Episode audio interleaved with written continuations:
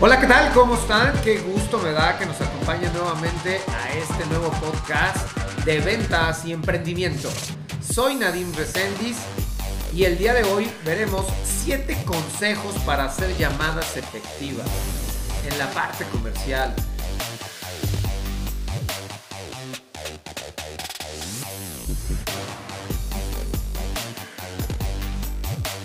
Quiero que te queden bien claros estos consejos que el día de hoy quiero compartir contigo porque vivimos en, una etapa de, de, las ventas donde, o en un mercado que ha evolucionado muchísimo, donde las llamadas están cada vez siendo menos, ¿no? Entonces eh, tiene que elevar la efectividad con la que nosotros nos comunicamos con nuestros prospectos o nuestros clientes ya que, que nos han realizado alguna compra. Entonces vamos a ver estos consejos, acompáñenme. Bueno, Empezamos con los siete consejos, pero primero quiero hacerte una introducción importante del fenómeno que está sucediendo. Hoy hay una parte donde los consumidores tienen un acceso total a la información. Eso ya no es ninguna novedad, lo cual estamos digitalizando demasiado nuestra forma de consumir productos o servicios, lo cual deja poco espacio ya para las llamadas. Hoy una persona que quiere realizar una compra, hace el viaje completo hasta de un 100%, de 70 a 100%, ya investiga, ya sabe qué quiere, analiza características, beneficios, ya está a veces hasta más informado que un vendedor poco preparado, ¿eh? Ojo, ¿eh? Tengan cuidado. Entonces, tener claridad de esto desde un principio es pensar que probablemente la persona que te contacte o que tengas que hacerle una llamada, está mucho más informada que tú. Entonces debes de tener los elementos adecuados y tener una preparación bien efectiva. Ahora sí, pasemos a los consejos. Número uno, considerar las expectativas de los prospectos. Y es un poquito la antesala de lo que he estado platicando. O sea, tú antes de contactar a un prospecto, debes de tener claro de investigar qué empresa es, a qué se dedica, o, sea, entender su necesidad, ¿sí? Para que obviamente cuando tú estés con él no le hagas perder mucho tiempo. Hoy el factor del tiempo es una escasez increíble. Por lo cual mucha gente por eso busca antes información, porque si ya quiere algo, quiere que marca y que le digan con rapidez cuándo le entregan el producto o en algunas dudas que no pudo encontrar en internet. Entonces, por lo cual no es válido que tú empieces a hacer preguntas. ¿Qué necesita? ¿Cuál es el giro de su negocio? No, no, vámonos más al grano. Tú ya investigaste, entonces tú sabes que le debes de hacer las siguientes preguntas. Clarito, ¿qué problema tiene y cómo le vamos a poder ayudar? Entonces, considera bien claro que las expectativas de un prospecto es que tiene poco tiempo y que él desea que tú le hagas las preguntas adecuadas para que obviamente entienda su verdadera necesidad y cómo le vas a ayudar. ¿no? Es el consejo número uno. El número dos es manejar las conversaciones por medio de preguntas. Quiero que imagines por un momento eh, cuando eras chico o ya no chico, si eres, tienes niños o en cualquier etapa de tu vida, ¿verdad? pero has jugado un, un juego de mesa que se llama Adivina quién es. Este juego al final implica tener que adivinar en unas fichas con diferentes personas, con diferentes características, haciendo las preguntas adecuadas, puedes ganar y saber qué es la figura o el personaje que tienes que identificar antes. Este juego es muy bonito, pero lo más bonito que te deja este juego es que entiendes que para ganar está el arte de hacer las preguntas adecuadas. Entonces, esto pasa también en la parte comercial y en la, a la hora de hacer llamadas debes enfocarte y entender adecuadamente en qué preguntas tienes que hacer para que sean más eficientes y puedas descubrir las nuevas áreas de oportunidad que tengan e ir al objetivo claro y concreto. Entonces, recuerda, hacer las preguntas o hacer una conversación debe estar siempre basado en las preguntas adecuadas. Escucha, por favor, vendedor, escucha por eso tenemos dos oídos y una sola boca. Recuerda eso, de verdad. O sea, muchos los vendedores a veces quieren bombardear con muchos beneficios, pero igual les le puedes dar beneficios que no quiere escuchar tu prospecto. Entonces, Plantea las preguntas adecuadas. Recuérdalo, no cometas estos errores de primaria. Consejo número 3 es alimentar el interés del prospecto con ideas novedosas. Ya vimos y entendimos que un cliente o un prospecto puede investigar mucho del producto o del servicio que tú le, vas a dar, ¿cierto? Entonces, partes de ahí en entender que él ya está informado. ¿Te queda claro? Espero que sí. Porque este consejo de alimentar el interés del prospecto con ideas novedosas significa que tú le generes un valor todavía aún mayúsculo.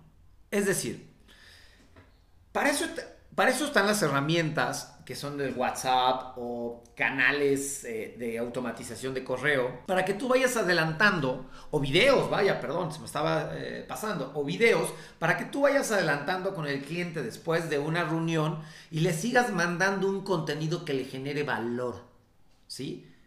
¿Para qué? Para que esté vivo ese interés y sean ideas novedosas, claro, ¿no? De lo cual tú platicaste. Entonces, enviar a tu cliente potencial por WhatsApp o video y que le hagas un resumen de los avances o análisis o mejoras que puede tener de acuerdo a la conversación que tuviste inicialmente, eso te va a dar un paso muy adelante. ¿Por qué? Porque solo puedes hablar después en una llamada y decirle, oye, te mandé un contenido de valor, espero que te haya servido y listo. No estás vendiendo, ¿eh? pero te estás acercando a la venta, al generar ideas novedosas y que él pueda checarlas. ¿Vale? Consejo número cuatro es ser claro. Siempre. Siempre. Así, así es el consejo. ¿Por qué? Porque lo más importante que tiene una persona, y vamos a hablar totalmente del área comercial, pero aplica para todo, es la confianza, no me van a dejar mentir. Cuando nosotros perdemos la confianza en una relación personal, de negocios o todo, se acabó, la, se acabó la relación. Ya, punto. Y si sigue, tarde o temprano va a acabar, casi estoy seguro. No es muy, no es muy recomendable seguir cuando la confianza se ha eliminado. Entonces, ser claro siempre, que es el consejo, va muy relacionado a un tema de confianza. Entonces, quiero que te quede claro que cuando tú le das o le apoyas a, un futuro cliente o un prospecto, debes de ser claro en decirle hasta dónde vas a llegar, qué es lo que tú puedes hacer y, y cuál es tu valor diferencial. Comprobable. Para eso yo te recomiendo que aún si, estás en la etapa donde inicias con este prospecto, enséñale casos de éxito, videos testimoniales de lo, de lo que has pasado con otros clientes, de que la situación que él ha vivido o que está viviendo tu prospecto con el cual estás sentado, cómo ejemplifícalo con otro que se parezca mucho a él para que genere esa confianza y, obviamente ser claro en decir tu situación es muy similar a un cliente que yo tenía y que es un caso exitoso que hoy está en una mejor posición con un beneficio que pudo adquirir con nuestros productos o servicios. Entonces, esto, esto es bien importante, ¿eh? ser claro siempre, recuérdalo, quizás es el ADN de un vendedor efectivo, que, que les des confianza. Y usa casos de éxito, recuérdalo. Consejo número 5 es compartir los precios. te voy a contar una historia recuerdo mucho un caso que estuve con un director y él quería una herramienta tecnológica donde, donde le mostramos qué beneficio estaba dando. Él a los 3 minutos, 4 minutos ya había conceptualizado perfectamente el beneficio que le debería de dar ese producto. Ya no tenía que hacer una presentación de media hora, una hora, ni hacer más preguntas. En su mirada estaba, ya lo entendí. ¿Y qué crees? Me pregunto, la parte, nada más dime más o menos cuánto cuesta esto. ¿Qué hubiera hecho? Haces mal si de pronto, no, espérame, después te doy el precio, deja seguir explicando. No, hay personas que ya lo conceptualizan.